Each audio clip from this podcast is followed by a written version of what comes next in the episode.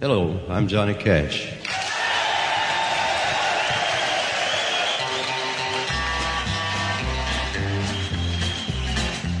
I hear the train a coming, it's rolling around a bend, and I ain't seen the sunshine since I don't know when.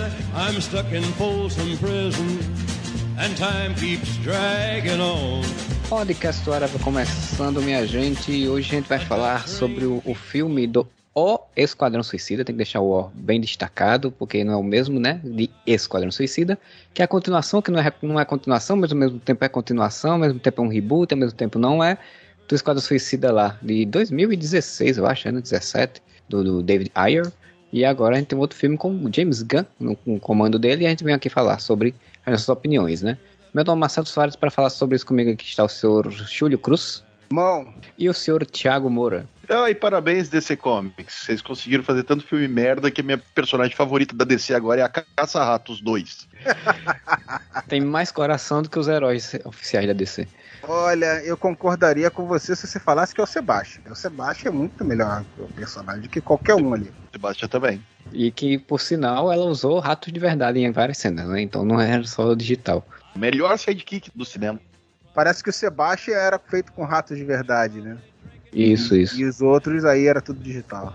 Rato treinado em laboratórios. Pois então, a gente vai falar sobre o Esquadrão Suicida e aí, assim, é, não tem muito o, o que não dizer, que eu acho que boa parte daqui, né? Todo mundo aqui gostou do filme. Quando o James Gunn foi anunciado, todo mundo ficou, ah, então vai ser um Guardiões da Galáxia da, do James Gunn na DC, né? E pra vocês, foi um Guardiões da Galáxia na DC ou não foi? É, mais ou menos, né? Tem diferenças ali, mas tem a mão dele é, é no Guardiões da Galáxia, ele estabeleceu um estilo ali, né? Ou, ou, popularizou um estilo, né? Que tá ali também, mas tem algumas diferenças. Primeiro, pelo formato do filme, permitir às vezes uma agilidade, né? Que já tem uma premissa estabelecida pro, pro Esquadrão Suicida, então ele já pode cair direto no, no, no pau comendo lá e depois faz um flashbackzinho com um setup mais rápido e tal. Não tem aquele desenvolvimento de, de união do grupo, né? Porque o grupo já juntei vocês aqui para uma missão e vão para lá. Você não precisa criar uma história que justifique o, o, grupo criar um vínculo e tal, né? É bom no aspecto de agilidade, de ação, mas ele teve que compensar um pouco em outros momentos do filme. Uma das coisas que eu gosto muito no Guardiões da Galáxia 1 é isso, né? É a forma como ele consegue juntar o, o roteiro e a direção, consegue juntar aquele grupo de desajustados ali num objetivo comum e, e, e realmente orna, vamos dizer assim, o grupo junto, mesmo sendo pessoas diferentes, né? Desajustadas e tal. E a liberdade, né? Que ele tem ali para meter gore, palavrão, cacete a quadro, loucura, estrelas gigantes. Tipo assim, ele consegue pirar muito mais nesse filme do que no Guardiões da Galáxia, mas tem muita semelhança, sim. Eu concordo com o Júlio totalmente. Tem, tem semelhanças, tu consegue ver ali que é o James Gunn, mas ao mesmo tempo ele conseguiu dar uma identidade pro filme, tá ligado? Tu começou falando ali, né, Marcelo, o lance de que é uma continuação, que não é continuação, é um reboot e tal. Cara, eu achei que ele fez tão bem essa parada, porque claramente é uma continuação, porque ele bota pequenas coisas ali para deixar claro, aquele filme existe. Quando a gente falava desse, desse, dessa continuação, eu sempre falei, cara, ninguém quer ser pai de filho feio, né?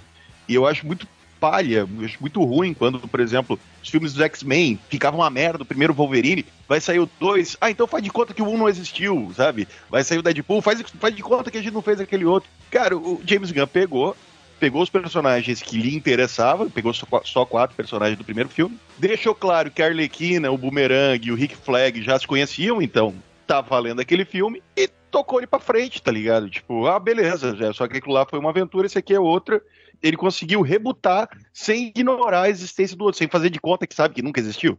Achei isso muito bom. É, eu acho que isso de, não, de ser ou não uma continuação. Primeiro, para deixar claro que eu não vi o primeiro filme até hoje. E eu não tenho muita certeza se eu ainda vou ver, tá? Depois eu até explico porque eu ainda cogito talvez ver esse filme. Mas eu não vi o filme até hoje, mas vendo o filme eu tive clara a sensação de que é uma continuação por causa daqueles diálogos ali no avião, da Arlequina, Boomerang. Você vê que ele já tem uma interação, né? A forma como ela fala com ele e tal. Você vê que ele já tem uma, entre aspas, intimidade prévia, né? De, de já terem interagido antes e tal. Então, para mim, mesmo sem ter visto o primeiro filme, ficou claro que é uma continuação. Mas é aquilo, né? Eu acho que o pessoal quer desvincular em todos os aspectos e não é só a empresa, né? Eu acho que até as pessoas querem enxergar isso como um novo começo e aí chamam de reboot. De certa forma é um novo começo, porque você tem um, um diretor com uma personalidade forte, com liberdade para trabalhar e fazendo uma coisa diferente, né?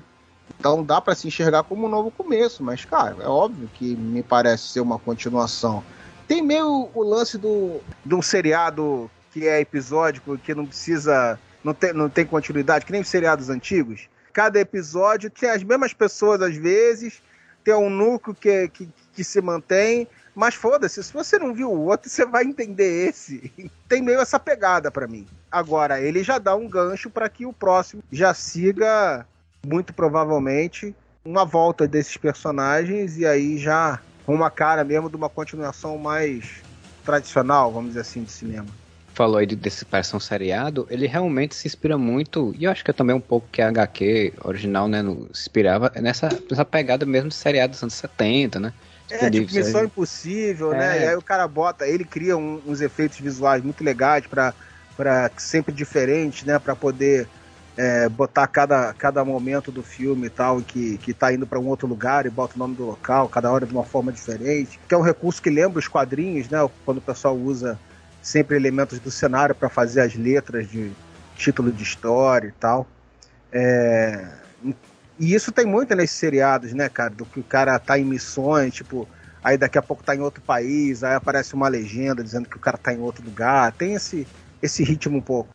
Sim, sim, dá uma noção de capítulos, né? De capítulos, não só de, de, de, série, mas também de quadrinhos, né? Eu até vi alguém comentando que lembra, tinha muita a lógica meio como, tipo, edições de revista, né? Você tem aquela primeira edição que tem isso, aí tem a segunda edição que tem isso, e cada ponto pontuada pelos, por esses esses letreiros, né, dentro do texto. E realmente ele mostrou que conhece bem dessa área, né? Ele, ele falava nas entrevistas, dizia que se tinha lido, tinha lido quando era jovem, quando era Suicida do, do Ostrander, que gostava muito, que tinha se inspirado nele, realmente queria trabalhar com personagens, o Ostrander trabalhou e tal. Então eu, eu nunca li isso, Quadrão Suicida, né, de gibi dele, só vi algumas animações, e para mim eu acho que ele deve ter pego muito bem isso mesmo, que você, você sente, assim, é, essa pegada.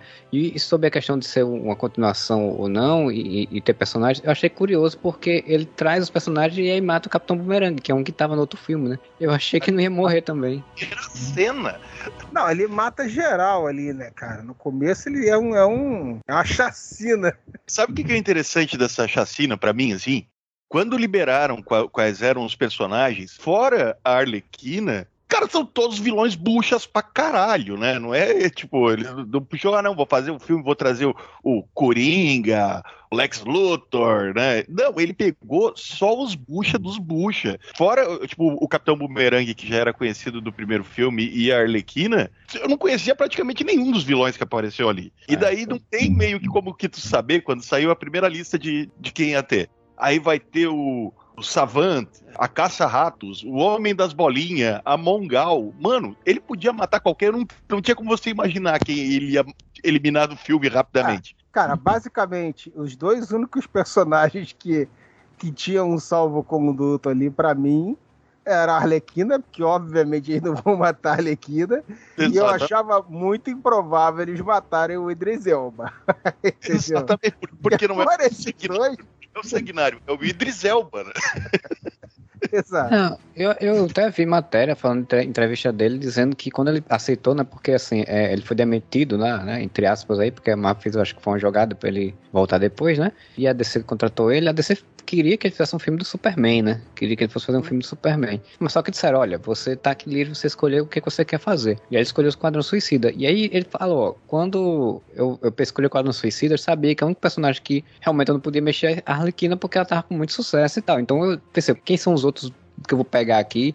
Todo tipo de personagem tosco e escroto para poder botar aqui e brincar com eles, né? Ele matou o Capitão Boomerang É aquela história de, tipo, exatamente para tentar quebrar a expectativa, né? Porque você imagina que o cara não vai morrer porque o personagem já tava no outro filme, poderia aparecer no filme do Flash, sei lá, né? Já tava estabelecido.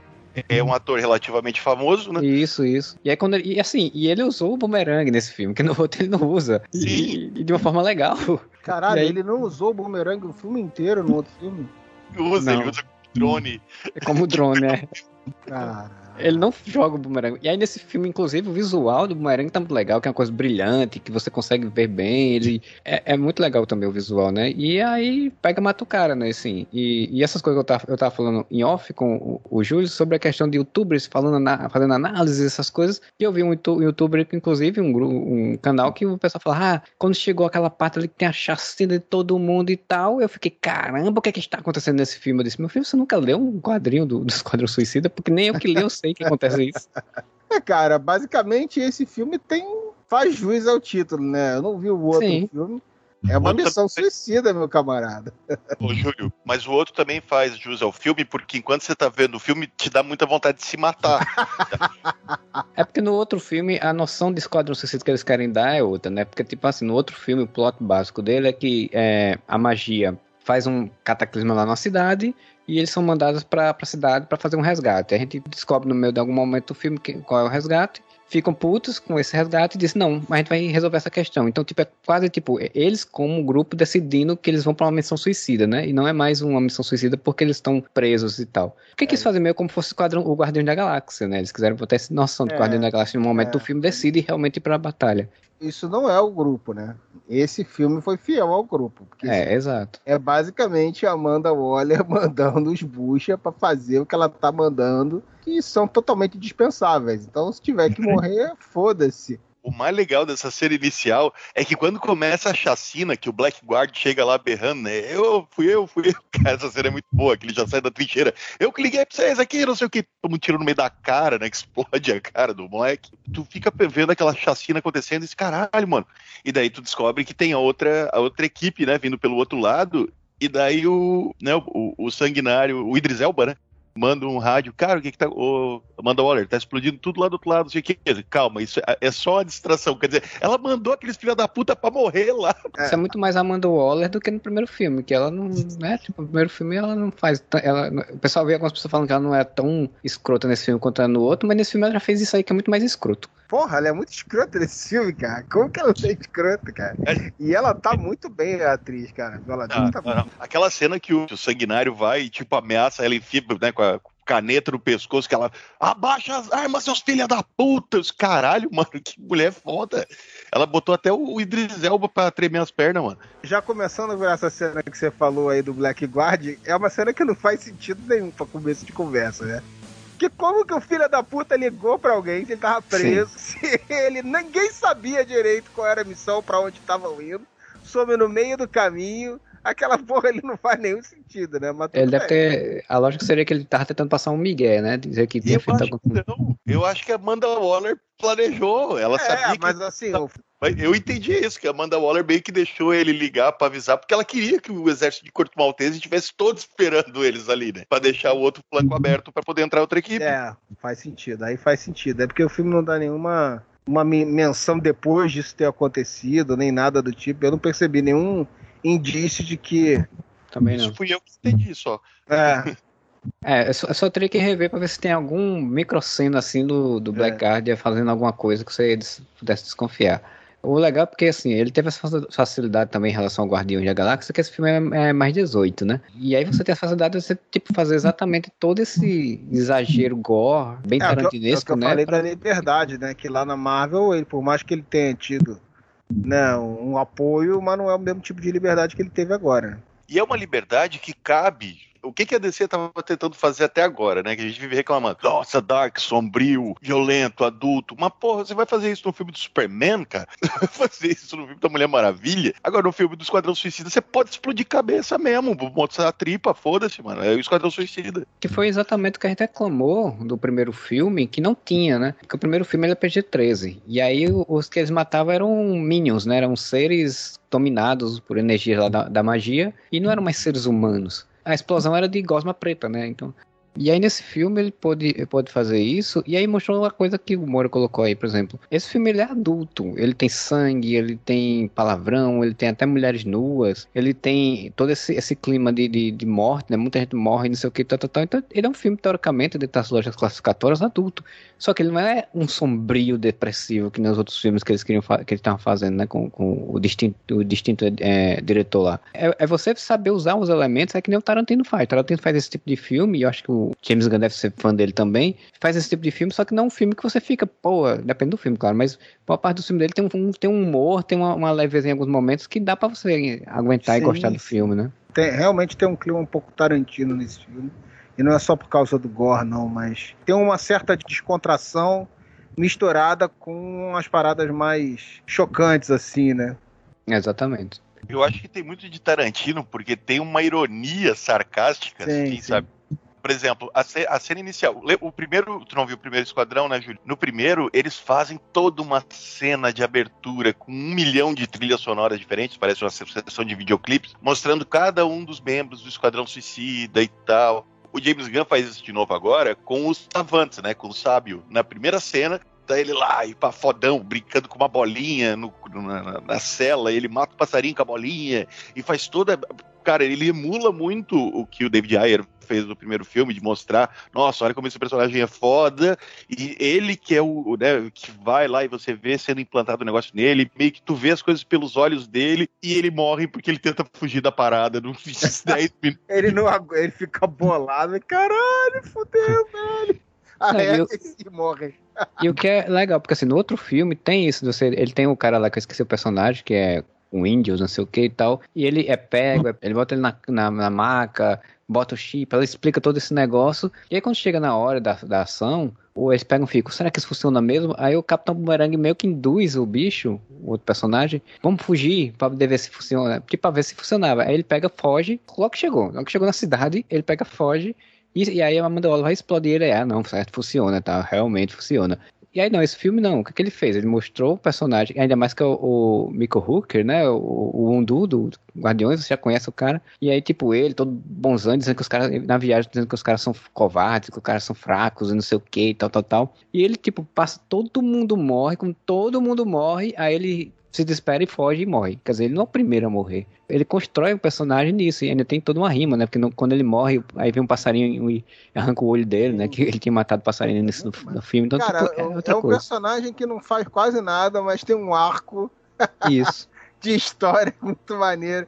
Já começa com a música do Johnny Cash lá, da, da Folsom Prison, e mostra o. Pô, é tudo muito legal, né? Bota o John Ostrander aplicando a, a, a bomba no pescoço dele que é o autor da, das histórias do, do Esquadrão Suicida, faz a ponta do filme.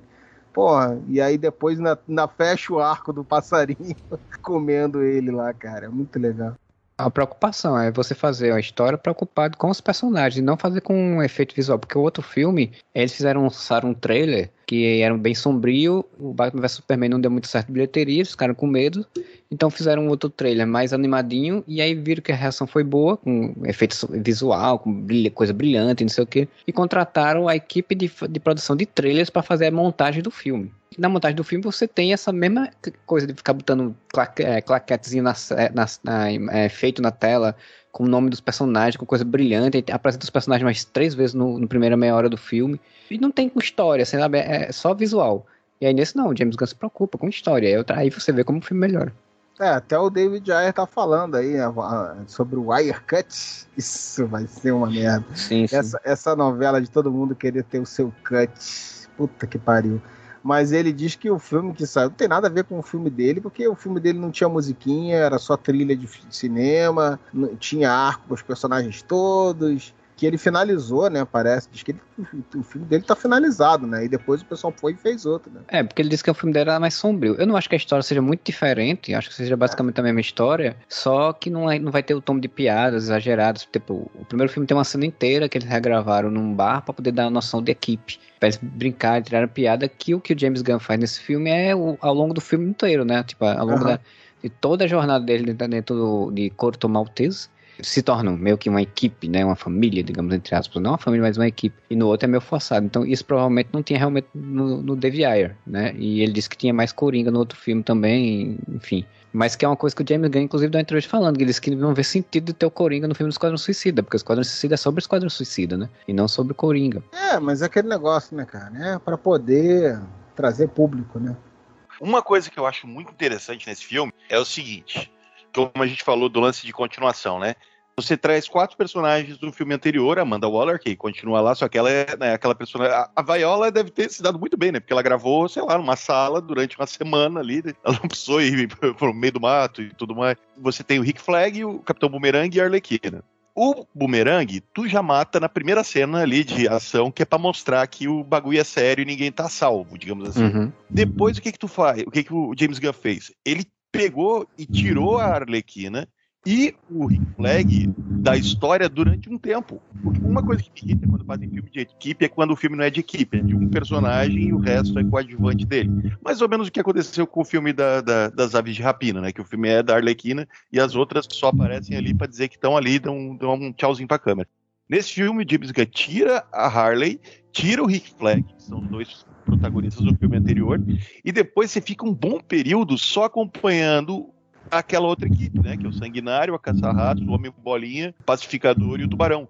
E é isso, aí acontece isso que tu falou, tu consegue ter esse desenvolvimento ao longo do filme para eles irem se conhecendo e eles estão tudo fodido numa situação que eles podem morrer a qualquer momento, então você consegue desenvolver esses personagens e só quando ele desenvolve bem esses personagens é que a Harley e o Rick Flag entram de novo na história, entendeu? Para você tirar o foco um pouco dos personagens que a gente já conhece e apresentar os novos o suficiente para se importar com eles. Ah, sim, isso, isso eu achei muito inteligente realmente dele, assim, em termos de roteiro, né? Ele sabe que se, se a Arlequina ficar aparecendo em tela, vai chamar muita atenção para ela, por exemplo. O Rick Flag, ele não é tanto assim atenção, o ator não é tão bom para isso, mas sim, era um personagem que tá é, de, de importância, eu já conheci, então é realmente muito inteligente.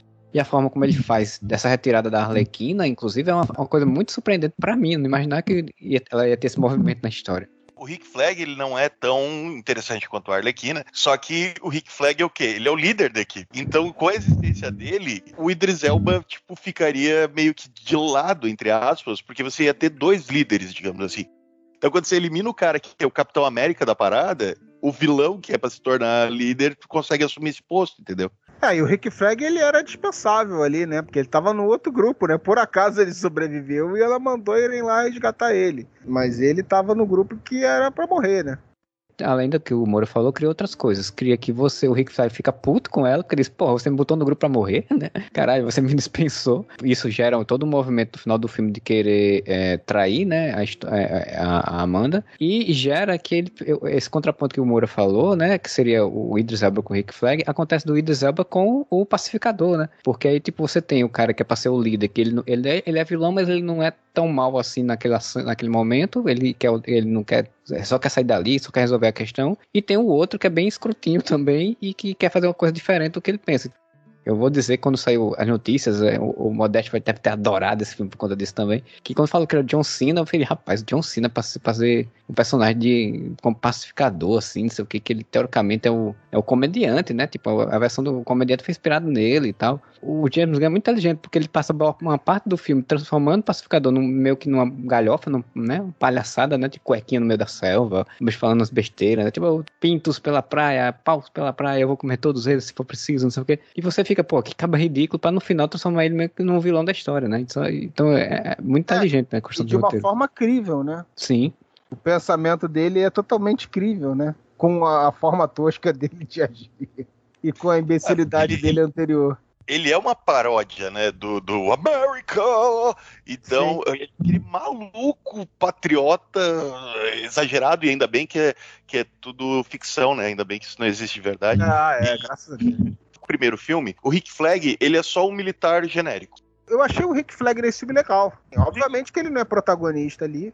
Ele tem um papel importante, quando ele morre, isso é relevante, toda a circunstância.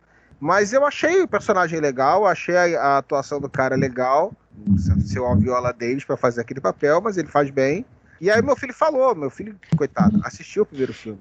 Ele falou que no outro filme ele era só um. Não tinha relevância nenhuma, era só um cara ali, não se destacava em nada, era ruim, era um personagem fraco. militar genérico, sabe? Tipo, o militar genérico que você vê em qualquer filme de ação, assim. Ele não tinha personalidade, ele não era bom, não era ruim, e o único objetivo dele era salvar a magia, porque a, a, né, a contraparte humana da magia era a namorada dele. Era o objetivo dele. Nesse, deram uma aura heróica para ele. Ele é o cara, tipo, ele é o, o, herói de guerra, mas ao mesmo tempo ele é meio Capitão América, assim, entre aspas. É, o, o David Ayer, no outro filme, ele não soube, o pessoal que fez o roteiro com ele, enfim, não souberam dar esse ar de Capitão América do Rick Flag, que era para ser, né, porque ele é o e tal, aí fosse se escorar num romance para poder justificar ele querer estar no grupo depois que a, o plot twist do filme é, é, dado. Porque se não tivesse a magia, ele não tinha ficado no, no grupo e não tinha feito a, a, o resto da missão. E é nesse não, eles têm uma aura exatamente de fazer o certo, né? De fazer o correto. Ele então, tem, isso ele ainda que ele sabe que ele tá num bando de filha da puta e tá fazendo missão pro governo e tal. E que tenha sido traído, tem, né? Ele, ele, tem uma moralidade ali, e quando ele é traído e quando ele vê toda aquela situação. E aí eu tava até falando com o meu filho sobre isso, falei assim, porra, mas inicialmente eu pensei, né? E aí você veja, né, cara, um macaco velho desse tem que aprender com um garoto de 14 anos, porque eu sou burro mesmo.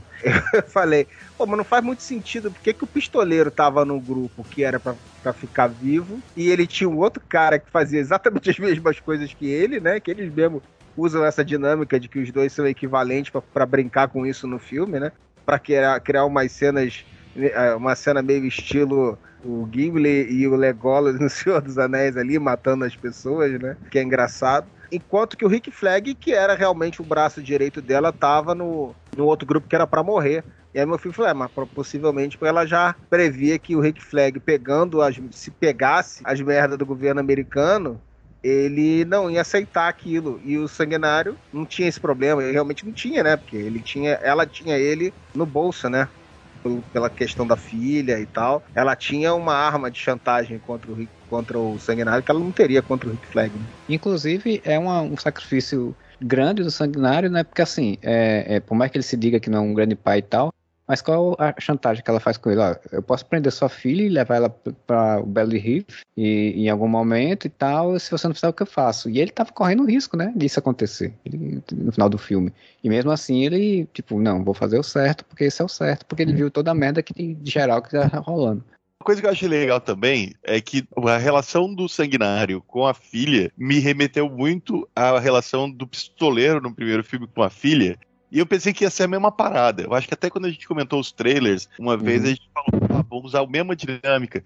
Só que no primeiro filme, a relação do, do pistoleiro, né, com a filha, é muito relação Will Smith com qualquer filme do filho dele, né? Minha... É, é pad filme padrão do Smith com paternidade, né?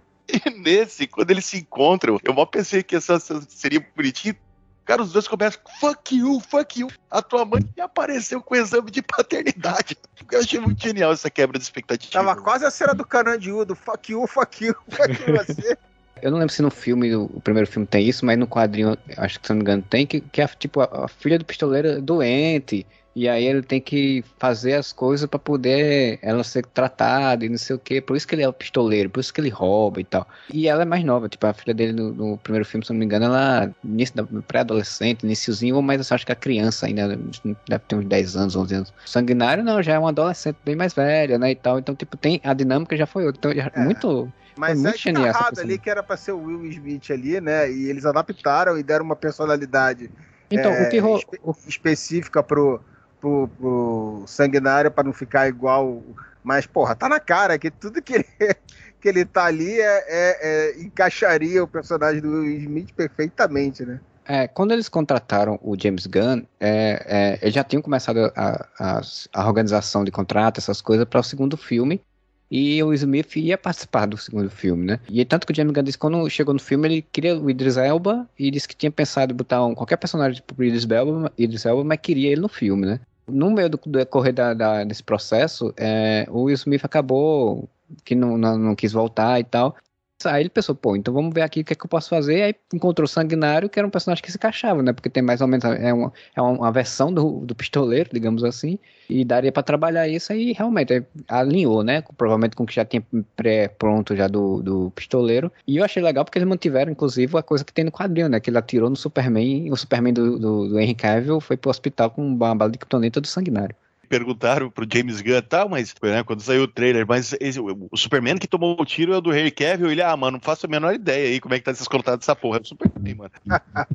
Foda-se quem foi, né, meu camarada? que esse filme era para ter sido que uma das ideias, eu não sei se era para ser o Superman contra o Esquadrão Suicida, né? Tem já ouvi um, um boato desse também e que pode é. ser um segundo filme, aí eu não sei. Eu não duvido que poderia ter pensado nisso, porque tem um jogo, vamos lançar um jogo, né? Do Superman vs Esquadrão Suicida. Que é mais uma vez um universo alternativo onde o Superman ficou do mal e pegou a Liga da Justiça do mal também e vai enfrentar o Esquadrão Suicida como a única salvação do mundo. O jogo é a Liga da Justiça inteira, pelo menos, né? É, não, não é só ele. Eu tava pensando, quando eu li essa notícia, assim, caralho, ia ser, sei lá, o quarto filme do Superman do mal, né?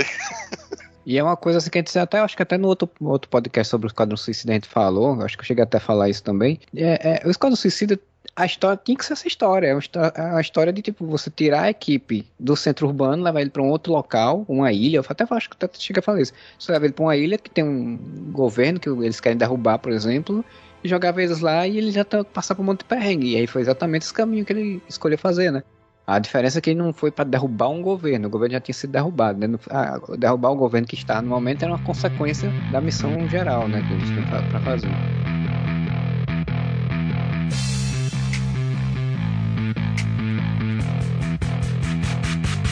Maybe I've been slipping back, heading south, car sick on a Tuesday, missing cash, blacking out, heartless in a few ways, shit for luck, elbow shredded, I held things steady like too late. Please calm the fuck down, I'll do whatever you say. I get it, I get it, I'm living too hard and it's time that I stop it. But rising on up and then tumbling down, well, that's part of the process. Bar tabs on a hot night in a cold basement. Say I'm crazy, but I feel amazing. Voltando à dinâmica do filme, né? Que vocês falaram que tirou a Arlequina, tirou o Rick Flag e deu mais consistência para aquele grupo ali de, de personagens ali, que foi muito legal. Todos funcionaram bem, né, cara? A, a única coisa que eu achei engraçada é que assim, o, o Tubarão Rei basicamente não tem função nenhuma no filme inteiro a no seu humor, né? É. Porque ele não faz nada de realmente relevante em momento nenhum do filme, né? É, ele só come as pessoas que são do exército, exército revolucionário, né? Ele come algumas é. pessoas, aí come algumas pessoas do exército no final lá, nem consegue enfrentar direito o Starro, porque enfim, né? Não tinha como. É, é a diferença que a gente tem no, no, É inevitável comparar, né? porque é um elemento que ele, o Doninha, são personagens que remetem ao Guardiões da Galáxia, né? Por causa do, do Groot por causa do, do Rocket, né, cara? O, ele rouba a cena na parte do humor, mas ele não tem importância, por exemplo, do Rocket, né? Ou, no, ou do Groot, que, que eles colocam uma cena de sacrifício e tal, que, que se torna essencial, ele tá ali naquele momento. Mas o Rocket, basicamente, ele, ele rouba a cena ali, sempre que ele tá, né, cara? E, ele, e ele tem uma relevância e ele tem o, o humor associado. O Tubarão Rei não, é só o humor mesmo. E é muito engraçado, cara a voz do, do Stallone fazendo aquela, aquela voz estereotipada do. Eu até comparo, na verdade, ao o, o, o Tubarão Rei ao Drax, na verdade, né? Porque tem a questão do humor e tem a questão da força, né? Que eles falam que. Tem um Tubarão Rei aqui, não, porque ele é a parte de força do grupo. E é meio que o Drax, né? O Rocket, sei lá, o Rocket tipo, é, poderia estar mais próximo de, sei lá, da caça-ratos, porque tem, tem a ver com animal e, e, e é meio que organiza algumas coisas, é, faz alguns planos, mas é, é, o, o Tubarão Rei eu penso mais com o Drax, mais próximo do Drax.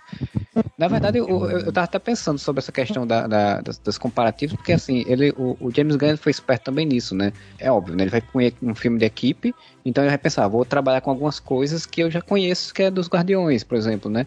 E aí, tipo, o, o Tubarão Rei me lembrou muito o Drax, Idris Elba e o, o Pacificador, eles me lembram muito o Star-Lord em, em, alguns elementos, assim, um elemento de tipo, ser o cara das gadgets, é, a parte da ação que, no, que Star-Lord tem, mas ao mesmo tempo o cara meio burro, meio, meio, meio estranho, que é o que o Pacificador tem, sabe? O Idris Elba é pacificador separado, a Gamorra por exemplo, é, sei, lá, um pouco, tem um pouco da, na Requina ali, eu acho, um pouco na. na, na a Gamora eu vejo também. ela mais próxima do Idris Elba, do personagem do, do Sanguinário, que é, ela tem um, um, uma firmeza de objetivo ali do que ela tá pra fazer, não quer ficar de firula, ela, ela quer ir direto ao ponto, cumprir o que precisa ser feito. E o Chris Pratt faz, é, embora ele exerça a liderança, entre aspas, ali do grupo, mas ele tem sempre aquele humor galhofa que o John Cena, de uma forma um pouco diferente, acaba fazendo. Sim. E o Polkadot, né? Que é o personagem mais fora, assim, né? Que, é o, o, que eu não consegui fazer um comparativo com algum personagem da, do, dos Guardiões o James Gunn falou que quando ele, quando ele foi escolher, ele escolheu o Homem das Bolinhas porque ele botou no Google qual o personagem mais, o vilão mais ridículo da DC. E apareceu o Homem das Bolinhas. No primeiro resultado ele resolveu usar. Cara, tinha pode... outros que ele viu lá, tipo assim, o mestre dos condimentos. Mas o mestre dos condimentos diz que ele resolveu não usar porque diferente dos outros, um personagem criado para ser idiota, de propósito. Então ele não queria isso. Ele queria personagens idiotas que foram feitos a sério. E daí, mas olha só, o, quando ele aparece pela primeira vez, ele tendo aquele negócio que as, né, que as bolas de energia começam a se formar dentro do corpo dele. Primeiro aparece eles caminhando, né? E, e aquelas aparece. Eles estão que sanguinário acorda e ele tá todo deformado, mano. E daí ele levanta e tem que vomitar aquilo. E depois ele explica como é que o que aconteceu, que a mãe dele era dos laboratórios Star e fez experimentos nele para ele ganhar poderes e agora ele tem aquelas troço, são tipo uns câncer que se formam dentro dele. E o caralho, mano, ele conseguiu dar uma boa, um bom subtexto pro homem das bolinhas, mano. Não, e a mãe, cara? O lance do trauma dele com a mãe é fantástico. Coisa maravilhosa, velho ele ainda escolheu um ator muito bom para isso, né? Porque aquele cara ele tem cara de psicopata. E o Homem das Bolinhas ele é um psicopata, né? Tipo, ele tem um esse elemento serial killer, né? Na, Aquilo na, ali na... é o Gregório do Vivier americano, cara. Isso.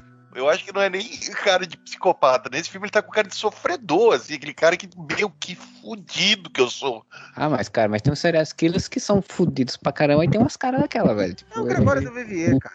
O único que eu vejo que é um psicopata é, o. Pacificador. O, o sanguinário é o mercenário e tudo mais, tá? Mas ele não é psicopata, ó, vou matar todo mundo. A caça-ratos, convenhamos, ela fala que ela foi presa porque ela tava roubando coisas com os ratinhos. E daí prenderam ela por assalto à mão armada porque consideraram os ratos ela não é super vilã, tá ligado? Ela é, aplicava golpe usando os ratos. E o cara das bolinhas é um fodido, tá ligado? Eu não vejo ele como cara que ah, saiu matando todo mundo, não sei o que, nossa, eu sou um psicopata, serial killer. Mano, ele é só um fodido ali que provavelmente não, não conseguiu ser herói, também não tinha de onde tirar dinheiro, deve ter começado a assaltar os bancos e foi preso também, sabe? Então, eu acho legal dar esse lance da psicopatia só pro pacificador, tá ligado? Cara, tem uma cena muito legal, que é, que é aquela hora que eles vão enfrentar o, o Starro, né? E que o sanguinário começa a dar ordem, né? Fulano vai por ali, fulano vai por ali. Porque tem uma cena que eu acho muito escrota na, no, no filme dos Vingadores, eu já devo ter falado isso umas 30 vezes aqui no Arela. É, que é quando o Capitão América dá ordem pro Hulk, vai lá, esmaga. Eu acho que tão horrível, cara. É um troço que me tira do filme. Falei, não, velho, Hulk não obedece essas porra assim, cara. E aí, quando o James Gunn, ele pode não ter tido essa intenção, cara, mas quando ele vira pro, pro Tubarão Rei e fala nhanhã, pra mim ele tá sacaneando aquela cena, cara. Nham, nham? Sério? É nisso que você tá pensando agora? Não. E esse nham, nham, não? Não, não é nham, nham. Não. Polkadot, e essa, nessa cena, eu achei, até falei isso em algum podcast que a gente gravou no Momento Areva, eu acho que eu falei, que eu achei que o Polkadot ia ser, tipo, o sacrifício final, sabe? O cara que, é, que tipo, é um merda, que ninguém dá nada por ele, e que no final ele ia se sacrificar e tal. E aí o James Graham dá esse momento parecendo que vai ser isso, sabe? Porque ele joga o negócio, destrói a parte da perna do o Tarro tá pra caindo, aí o cara fala, ah, você conseguiu, ele vai, porra, eu sou um herói, aí vem um negócio pum, em cima dele. E, tipo, eu achei, eu achei, que ia ser um grande momento de sacrifício, assim, ele morria, tipo, e não, e não foi, mas até isso eu achei legal. Pô, mas ali também fechou o arco dele, né, cara? Sim, é um personagem sim. que ele podia aproveitar, porque até aquele lance com a mãe dele e tal, e o poder dele acaba se tornando legal, né, cara? Quando ele usa o poder dele pra, pra valer mesmo. Assim, Pô, ele, ele, der, ele, derreta os caras, velho, o soldado é, lá, o negócio. É massa e tal. Mas assim, teve uma coisa que, uma entrevista que eu, eu, eu vi que o James deu uma entrevista falando que originalmente no roteiro o quem ia morrer naquela cena ali era Caça-Ratos 2. Só que ele depois falou assim, cara, não, não posso matar ela, cara. Eu não posso matar ela, vai ficar muito sombrio se no final a personagem que é mais empática do filme morre desse jeito, entendeu? Então, tipo assim, que ela é, ela é tipo que a alma do filme ali, né? Sim, é o coração. né? E aí ele falou assim, né, ele, o, Polkadot ia sobreviver, mas foi sacrificado no final porque do, ele entendeu que não podia ter matado ela e eu concordo. Eu acho que por mais que eu tenha gostado do personagem, eu acho que sem dúvida era a escolha mais acertada ali. E ele conseguiu fechar o até isso, cara. É engraçado falar que é um arco do personagem, que as pessoas podem pensar, porra, até parece que o cara fez todo um background gigante, desenvolvimento.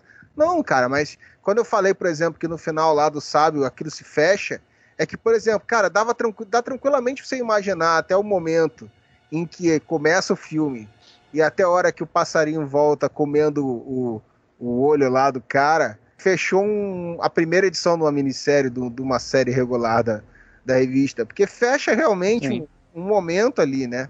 Fecha uma dinâmica ali, né? Ele, ele tem aquele início e depois ele dá o desfecho daquela situação. É, é bem como se fosse a última página realmente de uma revista, né? Tipo, Sim. a primeira edição dessa novo, desse novo grupo, né? Isso é uma coisa que o James Gunn vai fazer muito bem, né? Ele, ele, no Guardiões ele fez muito bem também com todos os personagens, deixou algumas pontas soltas para trabalhar com outros, mas, mas trabalhou. Nesse ele fez muito bem, porque se você for ver, o Rei Tubarão, ele é meio descontrolado. Tipo, ele, a menina, a, caça-ratos dorme e ele vai comer ela dormindo e tá nem aí, né? Tipo, e aí no final ele aprende a, a se controlar pela missão que a gente tem que fazer. A Caça-Ratos também tem um movimento, né? Ela tem um movimento de se conectar com, com, com o Idris Elba, tem um movimento de, de fazer jus, né? Fazer tipo uma homenagem ao pai, quando ela consegue utilizar o poder no final. O Idris Elba nem se fala, né? Porque o Idris Elba ele se torna um líder, né? Que ele não queria ser no início do filme, ele não queria nem participar e tal, queria só ficar na dele. Costura bem os personagens, né? Até a Arlequina tem uma costura nesse filme que o filme da Aves de Rapina, eu acho que ela mostra, mas é mais falha. Eu acho que esse filme, o filme de Gunn foi mais inteligente fazer isso com, na relação com Coringa, né? Que ele tem, uma, tem um arcozinho dela que se costura também nesse filme, que meio a continuação do, do que começou no outro filme, né? Então é, até isso ele consegue. Eu não vi nenhum dos dois filmes com ela. O pessoal sempre elogia muito ela, fala que filmes podem ter problemas. Eu não sei nem se o Ave de Rapina é problemático ou não. Eu ouvi muita gente elogiando o filme, mas que ela sempre manda bem, né? Como eu não vi os outros dois filmes, assim, eu acredito que ela realmente, para de outros filmes, ela é uma boa atriz. Foi o primeiro filme que eu vi, a primeira interpretação que eu vi dela da Arlequina. E eu achei muito legal, cara. E dizem que nesse filme ela tem menos destaque, e certamente dos outros ela aparece muito mais. Mas no momento que ela apareceu, cara, foi muito bom, cara. Foi muito bom. Aquela maluquice dela ali se encaixou bem e fez todo sentido. Ela rapidamente se, se rende ao figurinha lá e depois dá um teco. E aí a fala dela faz todo sentido do, do que a gente já sabe da relação conflituosa dela com, com o Coringa, né? Consegue dar um fechamento e deixar bem claro que esse tipo de página já tá virada na minha vida e eu sou eu, entendeu? De uma forma rápida e sem precisar ficar fazendo todo um dramalhão demorado, né? Um minuto depois ela já tá em outra já, entendeu? Seguindo as coisas que tem que fazer. Eu acho, inclusive, é como eu falei, mais sutil. Por exemplo, o Ave de Rapina é, começa com ela sendo mandada embora de casa pelo Coringa. E aí a vingança dela não é contra o Coringa, a vingança dela é contra o local onde ela, onde ela foi, onde ele transformou ela. Tipo, ela não tem uma vingança direta contra o Coringa no sentido nem, nem metafórico, eu acho, assim. Ela parte já para outra história, é uma questão mais sobre sororidade, o filme é mais fala so, mais sobre isso, né? Mais fala sobre é, mulheres se, se, protegendo, se cuidando, se amizades e tal. Esse filme, acho que o James Gunn conseguiu falar sobre o Coringa e fechar esse arco dela de uma forma muito sutil, muito bonita, né? E que funciona, né? Sem contar que ele usou muito bem nessa coisa da loucura da mente dela, assim. Eu gostei bastante também como ele usa. Só um parênteses, Marcelo. Eu quero defender a Ave de Rapina aqui, que não é um filme excelente, mas é um, eu acho um bom filme da Arlequina. Também gosto. Se tem uma coisa boa no primeiro é, Esquadrão Suicida, é a Margot Robbie fazendo a Arlequina. Ponto. Apesar dela estar tá hipersexualizada, transformaram ela na, na Paquita do Coringa, mas do primeiro filme, né? Ela é mostrada bem a Arlequina do desenho do Batman, sabe? Totalmente apaixonada pelo Coringa, faz tudo por ele, chama ele de pudinzinho e tudo mais. No Aves de Rapina, é exatamente por isso que o subtítulo é a, emancipação Harley, de uma Harley Quinn, né? Você vai vendo o processo dela e se desligando do Coringa. Por mais que o Coringa não apareça, provavelmente. Porque eu, eu vi aquele filme, eu tinha a clara impressão que o Máscara Negra foi reescrito porque era para ser o Coringa mas o lance dela se desvincular e ela fica o filme inteiro dizendo eu não sou a porra da namorada do Coringa, sabe? Tipo, e ela tendo que aceitar que agora não é mais a sidekick barra namorada do Coringa. E esse eu acho que encerra um, uma boa trilogia da Arlequina, se você pegar só ela, dos filmes, né? Uma boa trilogia de história para ela, porque agora ela tá totalmente desvinculada, dá-lhe um tirambaço no peito do presidente lá e fala: meu último namorado era um maluco assim, infelizmente, eu já aprendi a reconhecer os sinais. Não, e o legal é que assim, eles, constroem um presidente bem caricatão, né? Assim, os vilões, eles são. Assim, o James Gunn ele teve que trabalhar com clichês, porque é um filme, uma equipe galhofa, e a forma mais rápida de você contar uma história desse tipo de coisa com a equipe, com muita gente, é você trabalhar clichês. Então ele faz aquele clichê do país da América Central, que ali é basicamente Cuba, tem um general igual praticamente o Fidel Castro, aí tem um outro general que teria teoricamente tem uma cara mais de Che Guevara, que é mais bonitão e tal. E ele é bem caricato, né? O cara é todo galanteador e bonito e tal. E ela, tipo, ela olha pro cara e fala, ah, você é muito bonito, então vamos, vamos transar, e enfim e tal. E aí isso foi um plot twist que eu achei legal, porque, pô, me pegou de surpresa, assim. Eu imaginei que ela fosse fazer alguma outra coisa, mas não imaginei que ela fosse matar o cara naquele momento, ainda mais falando todo um texto sobre Coringa e tal. Então, foi muito bem pensado. No Ave de Rapina, pode até ser realmente o Máscara Negra, ter, no caso, ter seu, seu Coringa, porque funcionaria bem. Mas o Ave de Rapina, eu acho que ele é menos sutil. Aí eu entendo, é uma questão que, por aquele filme, tinha que ser daquele jeito mesmo, enfim. Mas esse filme eu acho ele mais sutil, eu acho mais bonito a forma como ele faz, o do, do James Gunn. Então o próprio Rick Flag, como a gente falou, ele tem um arcozinho também que se fecha. Então é, ele trabalha realmente muito bem personagens. E eu queria falar um pouco do, do vilão, né? Porque a gente tem, na verdade, assim, alguns vilões no filme tem um vilão maior de, de, ação, que é o Starro. Tem o vilão é, America, né? Que é a Amanda Waller e o governo americano. E tem o Dr. Who, né? Lá também, né? Que é o Pensador. A melhor piada desse filme inteiro é quando eles estão sequestrando o pensador. Eu adoro, eu gosto muito da cena toda deles na boate em que toca uma música de Carol Conká e Glória Groove, vamos deixar isso bem claro. Eles estão levando o Peter Capaldi lá, né, o, o, pensador, daí entra nessa van, eles, ah, não sei o que. Você gostaria de ter um rato entrando por dentro da sua bunda? Ah, pensador. Cara, eu acho que essa resposta não é o que você tá esperando que eu vou responder, tá? Caralho, cara. aquele humor escroto do James Gunn, cara. Ah, cara, ali os vilões a gente tem que incluir aí o pacificador, né? cara, o grande vilão do filme acaba sendo o governo americano, né? Porque mostra que toda a manipulação por trás, né? Enquanto os caras são hipócritas e estão usando a situação ali por usando um outro país como pano de fundo para as coisas dele e tal. O pacificador ele é um, um, um cupincha deles ali nesse, nisso daí, né? Acaba virando sendo um, um esparro do governo americano. Pensador também, né, cara? Pensador é um cara, porra, obviamente escroto. No final das contas, o Starro ainda fala, porra, eu tava de boa na lagoa lá, olhando pro espaço, filha da puta me trouxeram pra cá. Quer dizer, ele é uma ameaça, mas ele nem é um vilão propriamente dito, né, cara? Ele é um, uma criatura que foi tirada do seu objetivo normal de vida para se tornar uma ameaça fora do contexto dela, né? Eu achei legal que o James Gunn pensar em botar o Star, porque é aquela história. Star foi o primeiro vilão da Liga da Justiça, né? Tem essa coisa meio quadrinhesca mesmo, de você ter uma estrela do mar gigante e assaltar pequenas estrelas que entram na, na cabeça das pessoas e controlam elas e tal. E, e isso é, é, é, muito quadrinho, né? Muito exagerado. Então é muito legal você pensar em botar isso. Eu fico imaginando, eu quero pensar em botar isso. E no meio disso você ainda conseguir inserir uma crítica social, né? Apesar que a crítica social que ele faz é uma crítica social meio que digamos, como eu estava falando dos clichês, meio lugar comum de crítica social quando você faz história sobre agentes americanos dentro de um país, ou seja no, no Oriente Médio, ou seja na América, na, nas Américas, é meio comum fazer esse tipo de crítica. Mas às vezes ele conseguir inserir isso dentro de um contexto de uma estrela gigante do, do, do espaço, né? Isso é muito legal, é, é muito inventivo realmente, assim. E ainda botar aquela coitada, tipo, ela tava lá de boa só viajando, os americanos inventaram de pegar ela e foram ficar brincando como se fosse um bonequinho. E ela ficou puta, né? Aí ficou puta e virou uma ameaça instintiva natural de um, de um ser vivo, né? Tudo bem, é uma crítica clichê? É, mas não é uma crítica esperada dentro de um filme do Esquadrão Suicida, dentro de um universo que até ontem era dirigido pelo Zack Snyder, que era totalmente America, super-homem matando terrorista no Oriente Médio, né?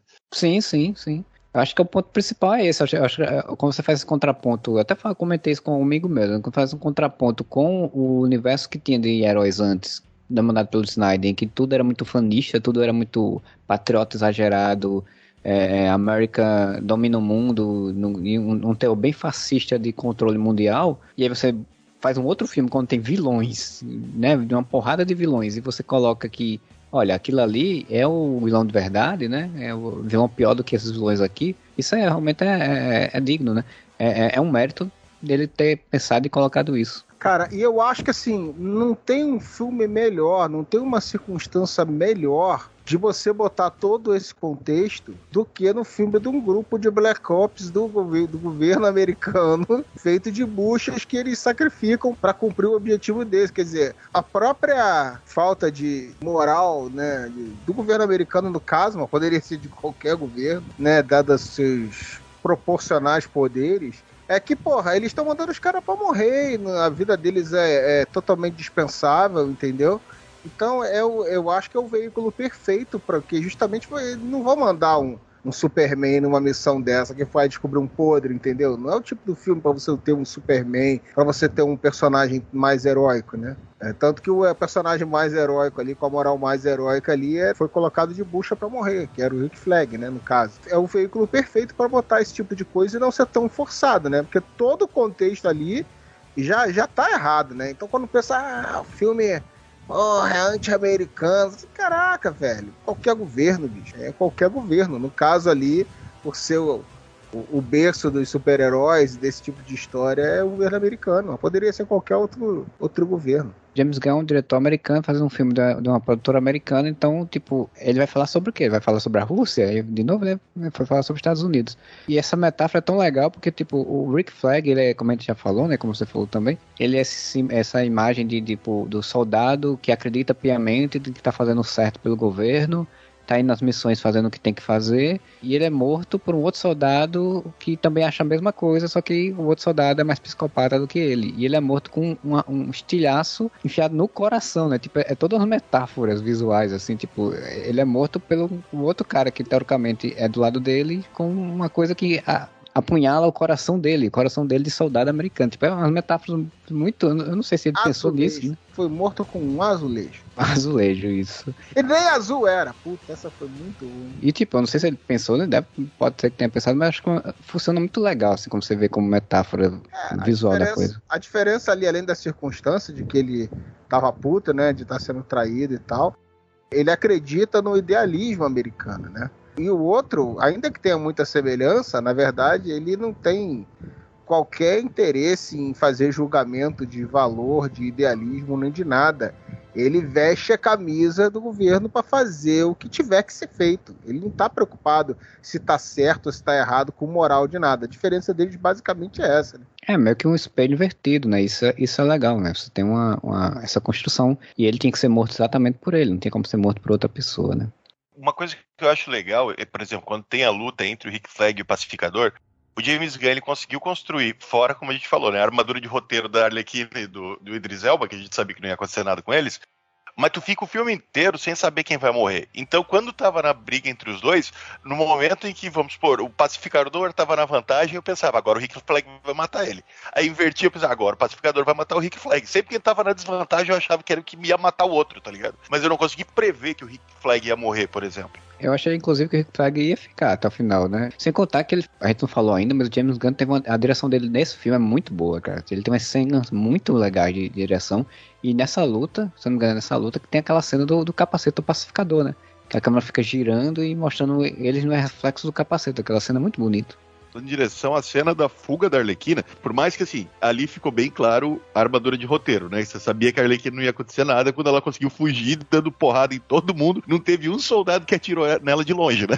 Enquanto os outros, tipo, de longe tomavam um tiro na cabeça. Mas não é problema. Se levou da vantagem de todo mundo saber que a Arlequina não ia morrer pra poder brincar assim. Agora, aquela cena em que ela sai matando todo mundo e ao invés de sangue começa a sair flor, passarinho de desenho animado de dentro dos, das pessoas que ela tá matando. Eu achei aquilo tão genial, cara. O James Gunn não fez isso aleatoriamente, ele fez com a Arlequina, e Arlequina é psicodélica, então na cabeça dela aquilo tá acontecendo. É, é, é, você trabalhar além do, do visual, é você ter um motivo para aquele visual tá acontecendo. Que ele deu até uma entrevista falando que era tipo o poder da Arlequina dela seria esse, né? De ver o mundo de outra forma. Né? Isso tem também na, no, no dia de encontro dela com o presidente lá, que ela vê os passarinhos, os passarinhos sobe, se penduram nela, né? E ela fica lá aquela coisa com uma, uma luz do sol bonita e tal. Você pensar o, o cinema de super-herói de uma forma, no caso, não sou super-herói, mas enfim, um cinema de ação heróica de uma forma diferente, né? E essa coisa dela não morrer é, é, tipo é o poder do protagonismo, né? A gente sabe que ela não vai morrer porque ela é protagonista da coisa toda. Ela é, por mais que ela seja protagonista no filme, mas ela é protagonista do sucesso do, né, como personagem como a gente falou no começo do podcast, tem dois personagens que você sabia que não ia acontecer nada. É a Morgan Robbie, porque ela é a Arlequina, e a Arlequina é personagem de maior sucesso da DC no cinema hoje em dia. E o Idris Elba, porque é o Idris Elba, né, cara? James Gunn ia, tipo, quero o Idris Elba protagonizando o meu filme para matar o Idris Elba no filme. Você sabia que não ia acontecer nada. E você vê isso durante o filme, sabe? Você vê como a armadura de roteiro funciona neles. A Arlequina nessa cena e o Idris Elba em várias, em que ele quase morre e acontece uma coisa meio absurda para ele não morrer. Quando vai caindo, né, que ele fica pendurado no negócio, ele cai em cima de, um, de uma laje e a laje cai em cima da outra laje, que cai em cima da outra laje. E você vê, né, realmente não vai acontecer nada com ele, porque se ele sobreviveu a isso, eles não vão matar ele depois. Os outros já, em, normalmente, na primeira ameaça, o cara morre, né? O Homem das Bolinhas não tinha, não tinha passado nenhum grande risco até ser pisoteado pelo Starro. Sim, sim todo mundo que ele puder matar, ele mata, né? Inclusive o Milton, né? Eu acho que tinha que ter tido uma cena do funeral do Milton tocando Amigo é Coisa pra se guardar do lado esquerdo do peito. Milton, quem é Milton? A Arlequina. O Milton tava aqui com a gente. Eu ia lembrar se tivesse alguém chamado Milton com a gente. Aquele cara, ah, o Milton.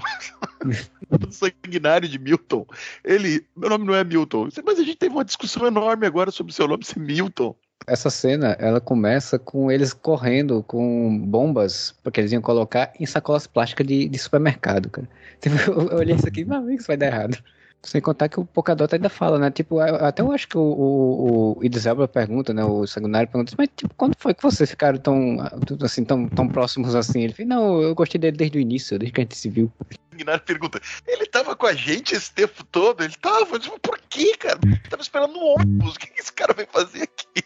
É muito bom, cara. E assim, já que a gente já tá indo pros finalmente, falar um negócio do Starro. Uma coisa interessante é como o James Gunn ele vai é, escalonando a maluquice do filme de uma forma tão uh, orgânica que quando chega no final e aparece uma estrela do mar gigante, mano, tu não pensa, nossa, quebrou a verossimilhança do filme. Me tirou do filme porque agora veio um negócio absurdo demais. Ele vai escalonando o absurdo até chegar no Starro, e o Starro, tipo, representado praticamente como o Patrick do, do, do, do Bob Esponja gigante.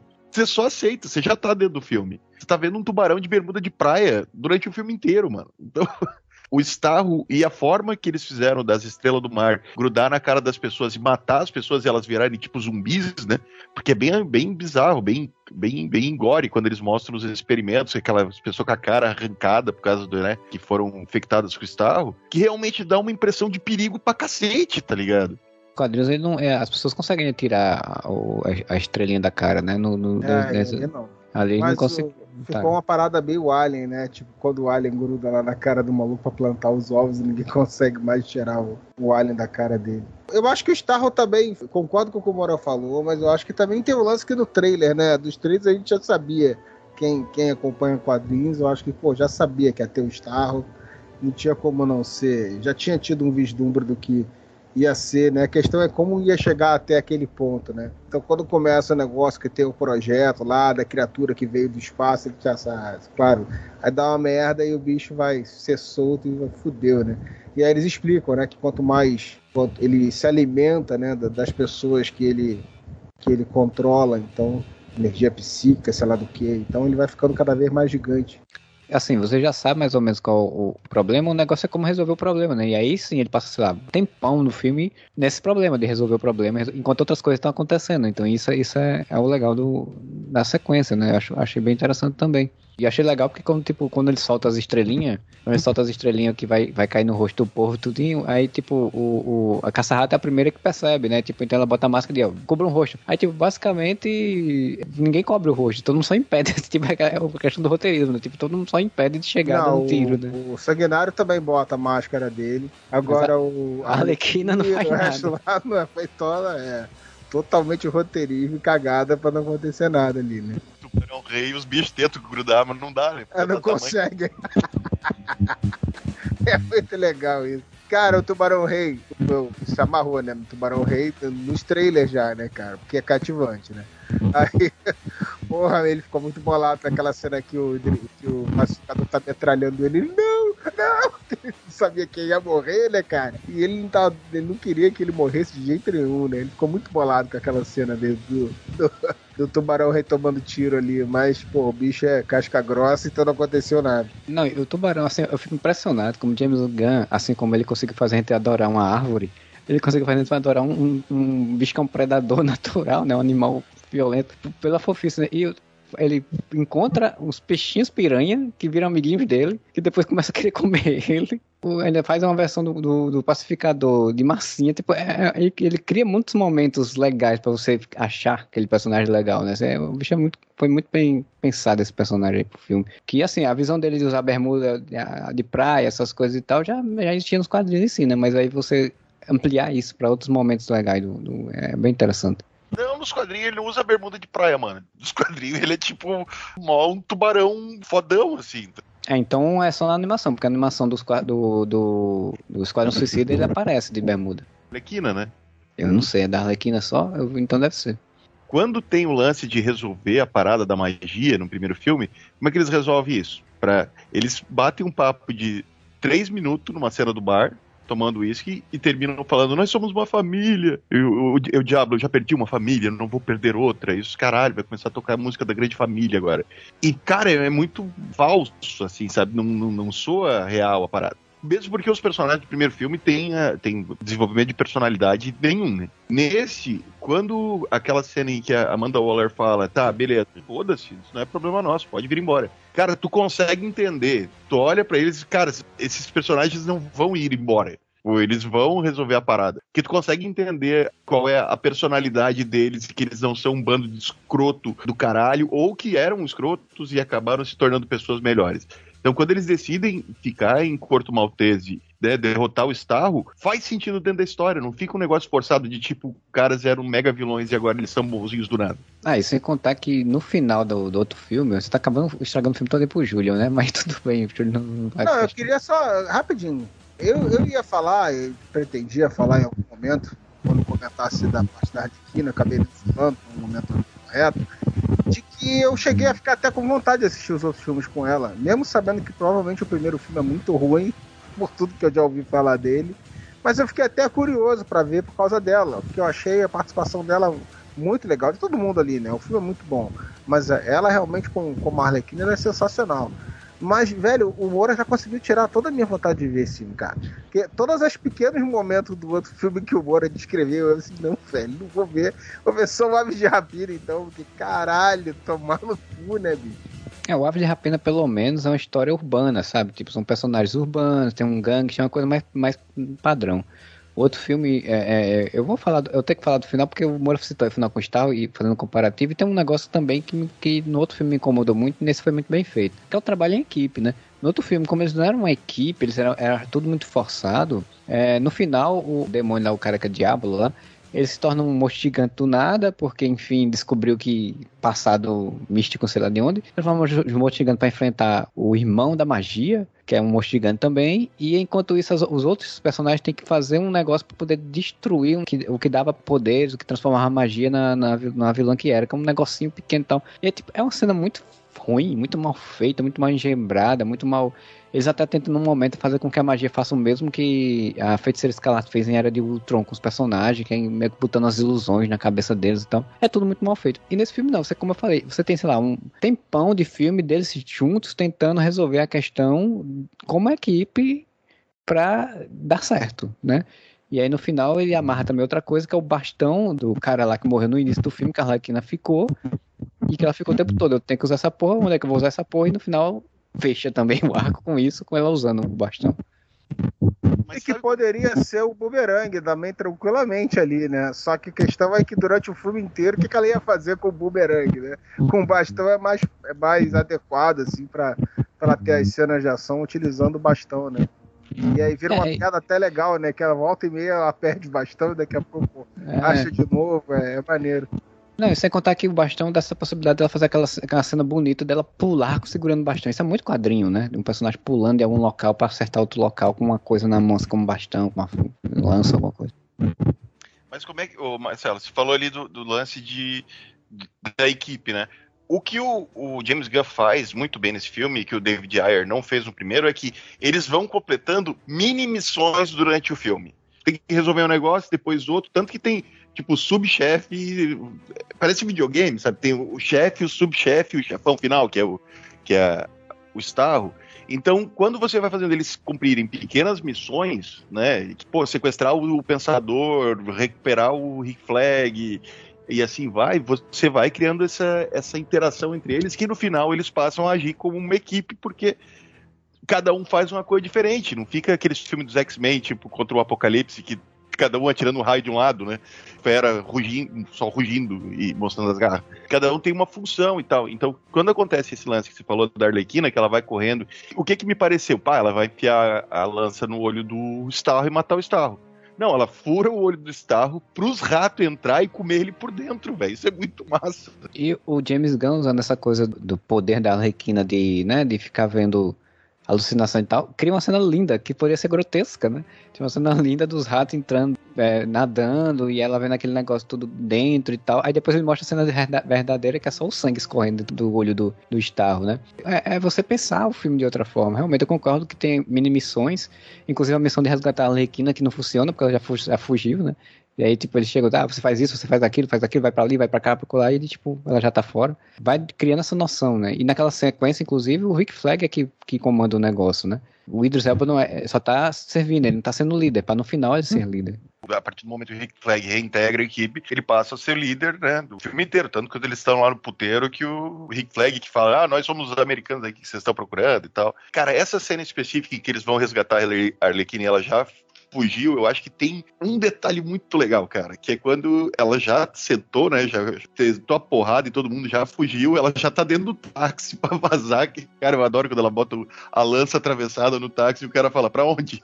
Aí ela vê a movimentação acontecendo, que ela volta, daí ele, nossa, o que vocês estão fazendo aqui? Ele disse, ah, a gente veio resgatar você. E daí é Margot Robbie interpretando muito bem, porque eu acho que ela é a Arlequina hoje em dia, que ela faz uma cara de tipo, cara, não acredito que vocês vieram me resgatar, porque ela só se fudeu com o homem até então, né? É o Coringa, é o Máscara Negra, só já, o, o presidente lá que queria matar a criancinha, ela nunca esperou nada de ninguém. E quando ela vê que a galera veio pra resgatar ela, ela faz uma carinha tão bonitinha de tipo, cara, até que enfim, alguém se preocupou comigo, não acredito. Se você quiser, eu volto lá pra dentro, vocês me resgatam, não tem problema. Ela faz quase um, oh, que fofo, né? Tipo, vocês vieram me resgatar, que bonitinho. De tipo, não acredito que alguém se importa comigo, sabe? Sim, sem contar que a cena anterior, quando ela foge, é, saiu, né, o James falando que ela, ela não usou dublê, né, que ela te- realmente se dobrou todinha pra botar a chave, provavelmente não botou a chave direito, né, tipo, na hora né, que tava gravando, mas que ela realmente foi lá embaixo, pegou a chave no, no bolso do cara, dobrou as pernas e botou a perna pra cima, assim. Se você notar isso no filme, quando ela tá fazendo essa cena, a saia tá tapando o rosto dela. E ele fala que ele ficou muito puto que ele não percebeu que isso aconteceu enquanto tava filmando, porque daí não dá pra ter certeza que é ela e as pessoas podem pensar que é uma dublê. Mas aí, ao mesmo tempo, é legal porque, tipo, aconteceria isso, né? Na sequência da ação. Poderia acontecer normalmente numa, numa questão normal de cena. Então, a gente pode já ir para os finalmente do filme, né? A gente já falou bastante sobre vários aspectos dele. E é para fazer a parte final, dizer assim, considerações finais, eu só queria perguntar, então, se esse filme teve alguma coisa que vocês não gostaram, assim. Porque a opinião é que ele é muito bom, tal, legal, divertido e tudo. Mas tem alguma coisa que vocês não curtiram no filme, que não acharam legal? Não, cara, eu gostei de tudo, cara. Foi muito divertido. Eu acho que a questão é, ele é propositalmente não é pra você levar a sério. Só que a diferença é que é um filme que não é pra se levar a sério, faz bem o trabalho dele, né? Entretenimento, ele tem alguma pincelada ali de alguma coisa um pouco mais relevante, mas muito pouco. Tem gore, humor cínico, é tudo muito divertido. Então, assim, é um filme que é difícil você ficar botando defeito, na minha opinião, porque a premissa dele já é de que, velho, foda-se, não tem nada ali pra você ficar catando pelo em ovo, entendeu? Porque o filme é feito pra ser divertido, entendeu? Então, acaba que só as qualidades dele que, que sobressaem, né? Sempre vou fico comparando com Guardiões da Galáxia, até porque o meu por, pelo James Gunn, né? E pelo, pelo próprio Esquadrão Suicida sempre ter sido tido essa aura de ser vendido como um Guardiões da Galáxia da DC, que no início não funcionou, e agora tem o próprio James Gunn é, à frente. O filme do Guardiões da Galáxia, eu acho como filme é melhor do que esse, mas é menos divertido. Por mais divertido que ele seja. É, Porque ele tem, toda, ele tem toda aquela, aquela, aquela cadência do roteiro, de como aquele grupo se torna é, realmente um grupo unido e tal, de uma forma que, que flui mais bem trabalhada e mais gradual do que nesse filme, que as coisas acontecem sempre com uma dinâmica muito mais ágil. É um filme que, até por isso, mesmo tendo um guaxinim falante de uma árvore, é, em alguns momentos ele ah, chega a te quebrar um pouco, tipo naquela hora da dancinha, que você aceita, mas você fala assim, hum, caralho. Ele não consegue abraçar o ridículo da forma como esse filme faz. Só que esse filme, ao mesmo tempo que ele abraça o ridículo, ele, ele é coeso. E o ridículo tá ali de uma forma que, tipo, cara, você sabe que não é pra levar a sério. Isso é, é diversão, cara. Entendeu? Então, ele consegue se livrar da- das críticas pra mim, do que alguém poderia falar, porra, isso é galhofa demais, isso é exagerado demais, porque a proposta dele, ele consegue vender que a proposta dele é essa, né? E aí tudo que ele tem de, de, de interessante em termos de personagem, tudo que a gente falou, é, acaba se encaixando dentro daquele absurdo ali. Ele consegue fazer isso de uma forma coesa. Mas ele nunca cai pro drabalhão, ele nunca cai para o troço piegas. Até esses momentos que são um pouco mais tocantes, nunca. Né? Tem um ou outro momento que eles. uns dois ou três momentos no filme que eles falam que, porra, quer, quer fazer coisa com criancinhas pode ser um pouco clichê demais, né? Tipo assim, usar esse, essa âncora emocional de que, pô, os vilões do filme é o pessoal que tá pouco se fudendo pras criancinhas e tal. Então fica meio piegas um pouco. Mas é, é muito pouco, não chega a incomodar ainda. Então, assim, eu acho que como filme, o, o Guardiões da Galáxia 1, que eu gosto muito, ainda tem um ritmo, uma, uma construção gradual que é mais legal. Esse filme é bem mais dinâmico e bem mais divertido, assim, bem mais elétrico.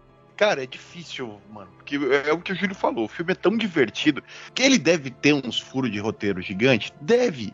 Mas quando o filme é bom, tu não percebe, sabe? Eu não consigo te dizer, nossa, isso aqui não faz sentido, isso aqui é isso, isso aqui é aquilo. Porque o filme me divertiu tanto, me entreteve tanto, que eu não consigo apontar. Se tem uma coisa, e é bem procurando pelo em ovo, é o final quando a Amanda Waller vira meio que uma personagem uma nota só. Ela só é escrota e ela só é um braço do governo e ponto. Que daí ela fala aquele negócio, ela quase explode a cabeça de todo mundo porque eles resolvem voltar em Corto Maltese, daí ela leva uma paulada na cabeça e ela é vilã e ponto. E eu gosto mais da. Mas daí não tem nada a ver com o filme ou com a atuação da Viola Davis, tem a ver com a minha expectativa em relação a Amanda Waller. Eu gosto da Amanda Waller mais Nick Fury, sabe? Tem seus próprios interesses, tem o interesse do governo tal, ela ser mais dúbia, assim, e aqui ela ficou mais uma nota só, mais tipo vilãzona mesmo. Mas isso não tem nada a ver com o filme. Isso tem a ver com a minha expectativa em relação à personagem. De resto, cara, Se for procurar, a gente acha algumas coisas. O Pensador é um cara totalmente. Ele não tem um guarda-costas. É muito fácil conseguir capturar o cara, né? Pro nível de importância que ele tem, né?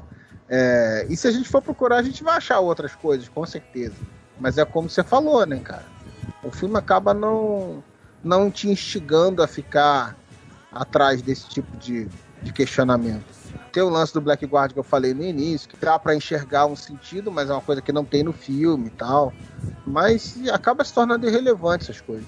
É, para mim, o James Gunn, como ele usa muito desse sub- subterfúgio do clichê, do da galhofa, então ele até as coisas que poderiam ser um pouco mais emotivas ainda são um tanto para mim clichês, assim, são um tanto um pouco é, forçadas às vezes. Mas não é nada que realmente assim atrapalhe, você diga, nossa, saí do filme e achei horrível e tal.